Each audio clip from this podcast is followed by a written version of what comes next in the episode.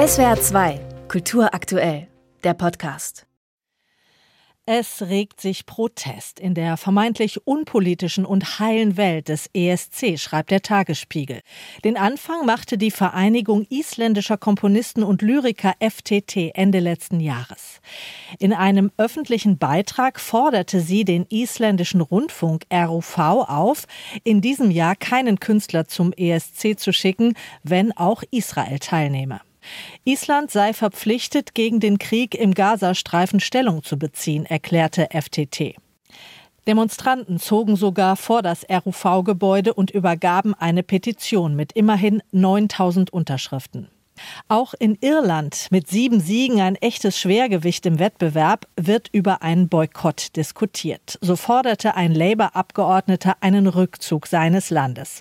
Wir stehen vor einem Wettbewerb, bei dem Israel auf großer Bühne fröhlich seine Flagge schwenken darf. Ich denke, wir sollten uns überlegen, ob wir dann dabei sein wollen. Ob sich Israel beim Wettbewerb präsentieren kann oder nicht, entscheidet am Ende die Rundfunkunion EBU.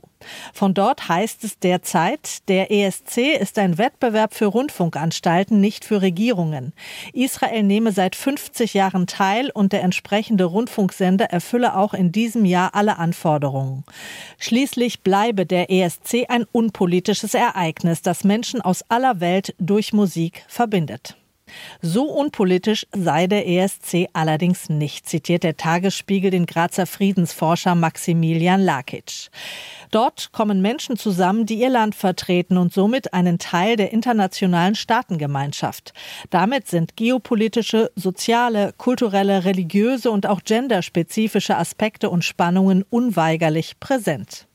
Klar ist, der Konflikt in Nahost, die Debatte über das Verhältnis zwischen Israelis und Palästinensern, auch das wird den ESC in diesem Jahr mitprägen. Einen unpolitischen ESC wird es nicht geben. Einen Ausschluss Israels höchstwahrscheinlich auch nicht.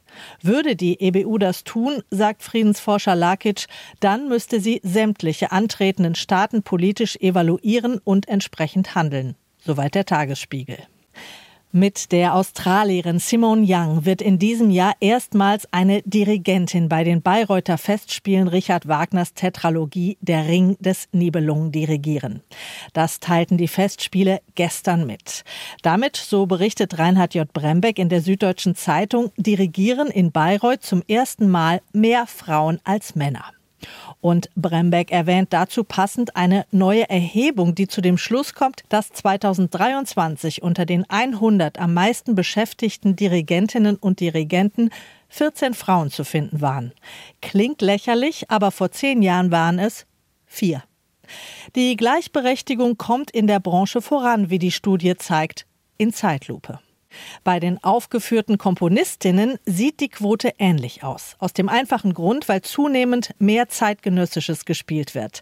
In der Gegenwart aber komponieren sehr viel mehr Frauen als jemals in der Vergangenheit, die diese Tätigkeit für Frauen jahrhundertelang unmöglich machte. Und dann weist Brembeck auch noch auf einen besonderen Umstand hin. Dirigentinnen weichen von den Sehgewohnheiten ab.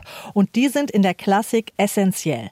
Denn Bewegung, Körperspannung und Mimik sind die entscheidenden Kommunikationsmittel einer Dirigentin, eines Dirigenten, um das beabsichtigte Klangbild aus dem Kopf in die Wirklichkeit zu befördern.